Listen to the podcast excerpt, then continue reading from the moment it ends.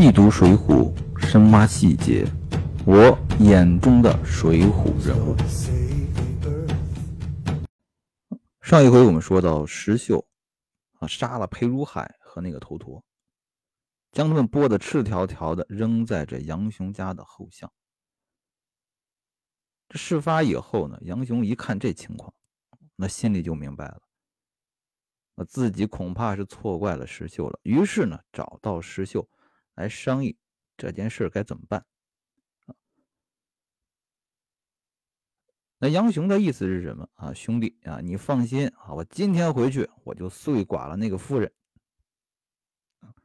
那石秀是怎么应对的啊？我们从这个石秀的安排上，我们可以看出来，石秀这个人不但做事很精细，而且这一肚子鬼点子啊。杨雄这一路就是被石秀牵着鼻子走。啊，石秀怎么说的啊？大哥，你可不能这样干啊！第一，你是工人啊，你是官府里的人啊，你这是知法犯法呀！啊，这是其其二呢，我得让你知道这个事情真正的真相是什么啊，来龙去脉要清清楚楚。你这回去糊里糊涂把他杀了，你还是什么也不知道啊！啊，于是呢，石秀又告诉这个杨雄说呀，你明天把这个。潘巧云带他的丫鬟莹儿两个人都给我弄到翠屏山上啊，当面锣对面鼓，咱们把这个事情问清楚。啊，杨雄呢，本来呢还推脱了一下，嗯，说这个兄弟啊，你放心吧，我知道是那妇人说谎，就不用再当面问了。啊，石秀不依，我这个计谋是最精细的啊，你就按我说的来。这杨雄就答应下来那其实我们开始也分析过啊，杨雄对这件事的态度啊就很有点不太一样啊。比如说，他听到这个石秀告诉他这个潘巧云和裴如海通奸这个事情，他是正常的反应啊，大怒啊，要找这个夫人算账。但是潘巧云反咬一口啊，说石秀调戏他的时候，那杨雄是怎么处理的？他是把家里的那个肉垫啊、桌椅板凳都拆了，啊，给这个石秀撂脸子啊，让石秀呢自己离开啊，把石秀赶走了事。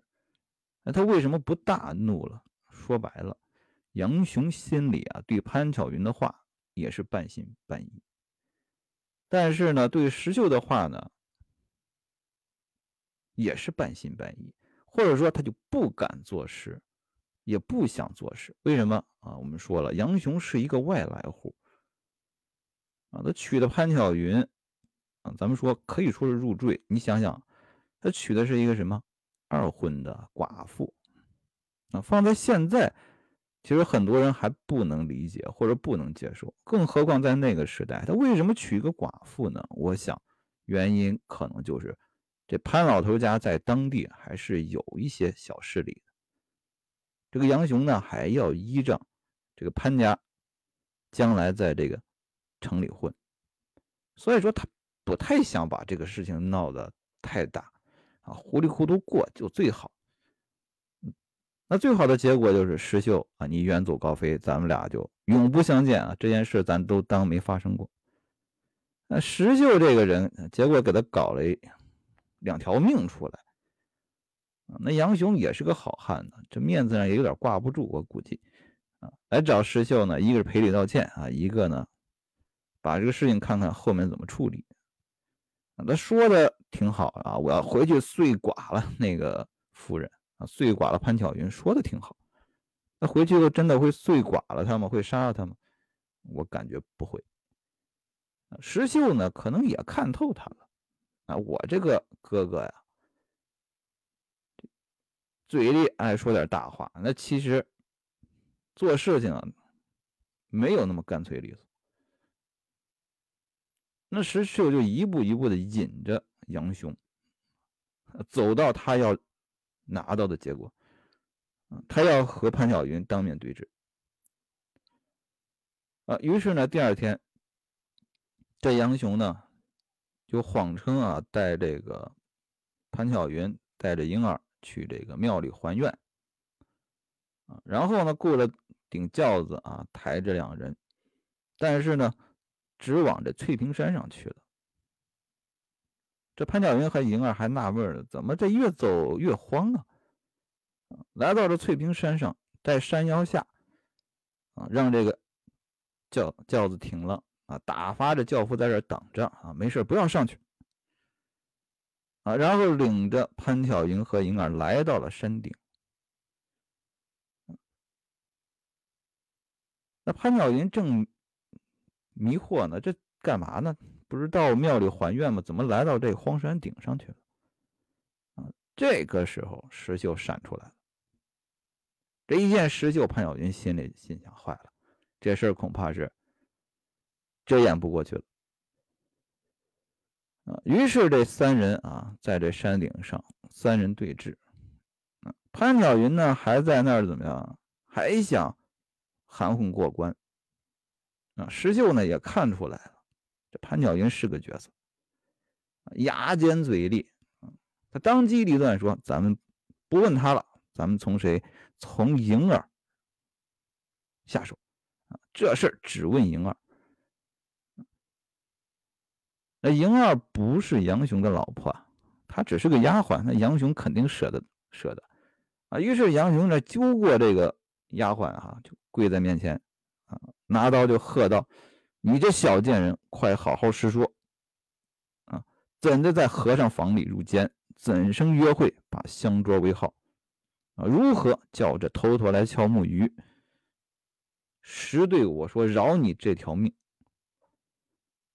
这莹儿呢，这嘴没那么严，脑子也没有潘小云那么快啊，被吓得啊一五一十，全把这事儿抖露出来了。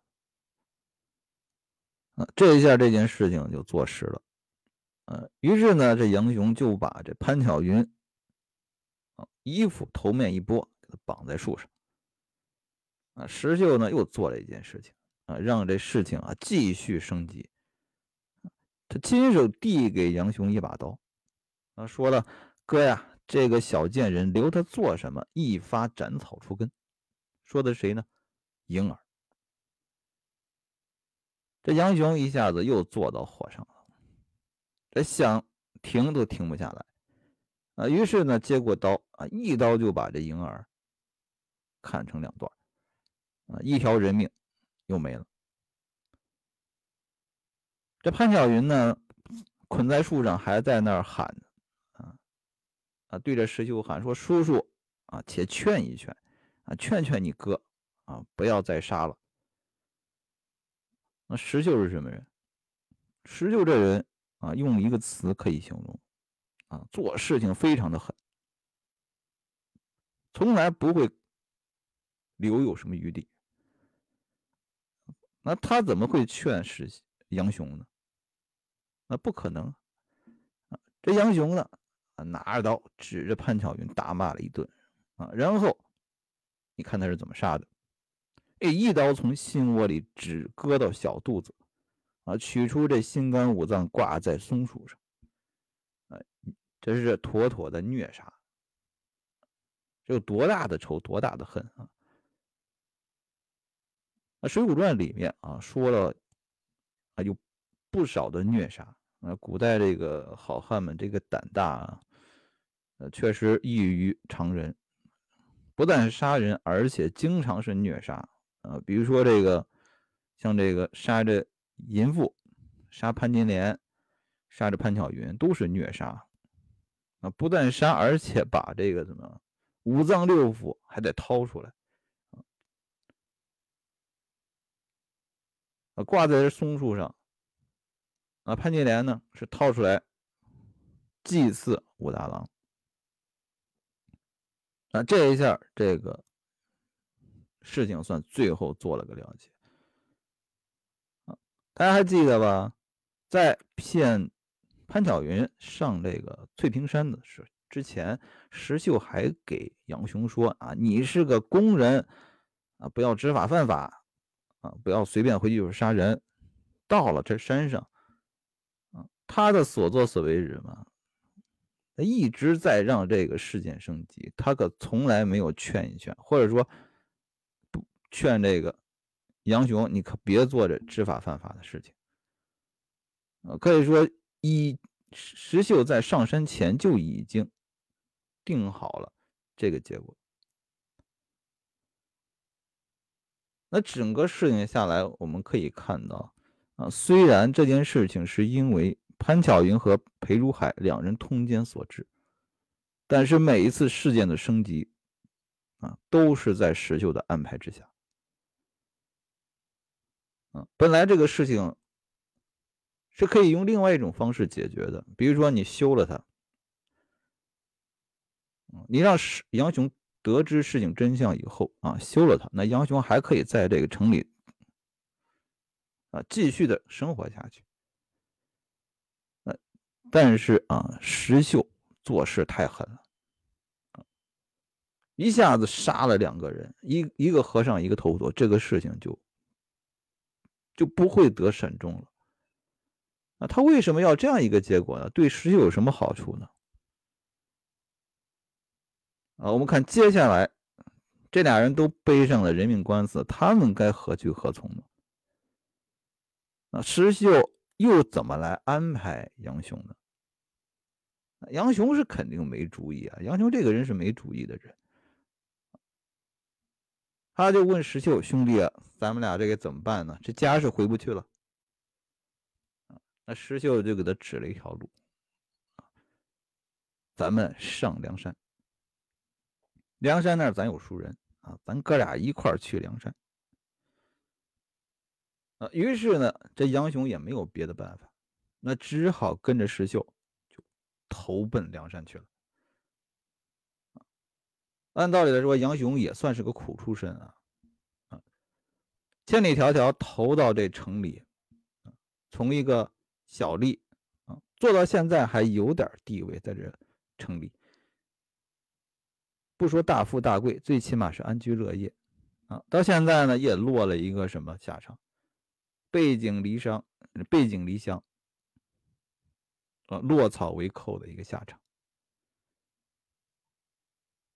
那两个人上梁山呢，在路上又发生了一件事啊，这件事啊，引起引出了《水浒传》当中著名的一节“三打祝家庄”。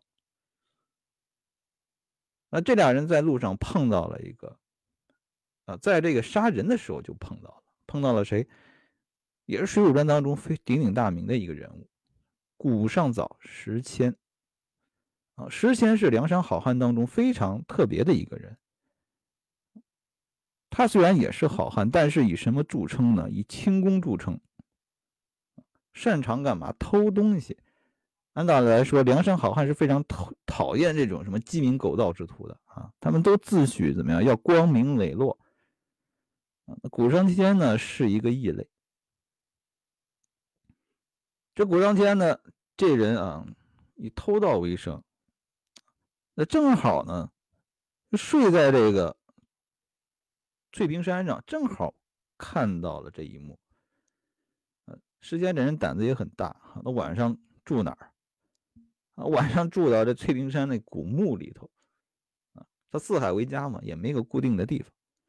正好看到这一块这一切，啊，于是呢，就出来与这两位好汉相见，啊，三人就约定好啊，咱们一起上梁山。那怎么会路上惹到祝家庄的这个势力呢？那说来也巧，三个人来到祝家庄这地面上，投奔一个客店，先要吃饭呢。结果这店里面这个酒肉啊，肉都卖完了，只有酒。那三个人呢就喝酒吃菜。那正吃着，石秀呢是看到什么？看到他这个客店哈，厅堂里面摆着两排兵器，全是什么朴刀。哎，他就奇怪啊，你们这是什么地方啊？怎么这地还摆着这武器啊、兵器？这电影二说了哈，这个我们这儿啊。经常有梁山泊的这个贼人啊来骚扰，于是呢，我们各家各户呢都备有兵器啊，平时为民啊，战时为兵。这石秀呢也心想，正好啊，他们走的比较急，手头也没个什么趁手的兵器啊，于是呢就向这小二说：“我出点钱，我给我弄一把朴刀，让我试试。”这店小二呢不同意，我们这刀啊上面都有编号。这上面还要检查呢啊！我可做不了这主啊，不能卖给你。那石秀呢也没在意啊，这事儿就放一边了。这是第一件。那第二个呢啊，刚才咱说没有肉吃，这俩人呢就难过啊。梁人好汉都爱吃肉，哪顿饭都少不了肉。那没有肉怎么办呢？石谦有办法。啊，时间呢，偷偷摸摸的看到人家这个客店里啊有一只大公鸡，啊，他就把人家公鸡给偷了啊，偷偷到河边呢洗洗刷完了，回来偷偷一煮，啊，仨人就把这大公鸡给吃了。那结果这店小二啊，发现这大公鸡没了，看这个桌子上剩了好多鸡毛和鸡骨头。啊，灶上呢还剩着半锅这鸡汤，这气得要命啊！这慌忙就过来问这个石秀他们：“客人呢？你们好不大道理啊！如何偷了我店里报晓的鸡翅啊？我这只鸡是报晓用的，不是不是肉鸡。按道理来说，小二的这两句话说的还算是比较客气。”啊，虽然有点生气，但是并没有说完全撕破脸。那石谦啊，这偷盗成性，他却不认，说见鬼了啊！我自路上买的这只鸡来吃，何曾见你的鸡？啊，你这只鸡是我路上买的，啊，我们吃的不是你那只。那小二肯定不信呢，说我店里的鸡那去哪里去了？这石谦也是胡搅蛮缠的一个人，是吧？那可能被野猫拖走了，啊，黄鼠狼吃了，鹰扑走了，啊，都有可能。那我怎么知道？这石谦在这耍赖，这小二啊，俩人吵来吵去，越吵这火气越大。那店小二露出本色了。说客人，你们休要在这里讨野火吃！我这店可比不上别处客店，拿你到庄上，便当做梁山泊贼寇解了去啊！我们这庄可是势力大，可不是一般的小店，你别想欺负我。这三人本来就是偷梁山泊的，然后嘴里还听这个店小二还什么梁山泊贼寇，俩人。仨人一听，这还行，对不对？这是咱要去的地方，能让你的店小二嘴里在这糟蹋仨人就怒了，吵起来了，说怎么了？啊，我们便是梁什么好汉，你还能给我拿去请赏？这店儿一听，好，你们自称梁山泊的好汉，那就。怪不了我了，啊！小二就大喊一声：“有贼！”啊！店里面呢，就冲出来三五条大汉。那这几个人可不是这三个人的对手。杨雄、石秀、石谦，啊，石秀这功夫是相当好的。那三个人三下五除二就把这几个打的鼻青脸肿，嗯。那小二哥呢？啊，还没叫出声呢，被这石谦一巴掌脸就打肿了。于是呢，这三条大汉啊，三个好汉从后门走了，就奔梁山去。临走的时候呢，还不空手。啊，先把人家这堂上放的兵器，一人捡了一把合手的，拿了条朴刀，出门。石秀做事特别的绝，不留余地，在这儿也有体现。你把人鸡偷吃了啊，人也打了啊，你们走就走了。这石秀最后又干了一件什么事呢？石秀最后走之前来了句啊：“左右只是左右，不可放过了他。”啊，一把火把人家这客店给烧了。啊，杨雄啊，我相信他看到这个时候的心拔凉拔凉的。那当初他发现这潘巧云和裴如海通奸的时候，恐怕也是这么想的。啊，这事我要不管到底，那我就不是拼命三郎石秀。啊，这三个人呢？把人家店一烧啊，投着大路便走。那正走着呢，结果后面追上了一二百人，啊，喊着追上来了。啊，石秀呢说：“别慌啊，咱们走小路啊，避开他们。”啊，杨雄呢？说且住，一个来杀一个，两个来杀一双，待天色明朗却走。这杨雄啊，对敌经验不足，那石秀啊，还是江湖上经验更多一些。这刹那间，这三个人就被人这一二百人四下围起来了。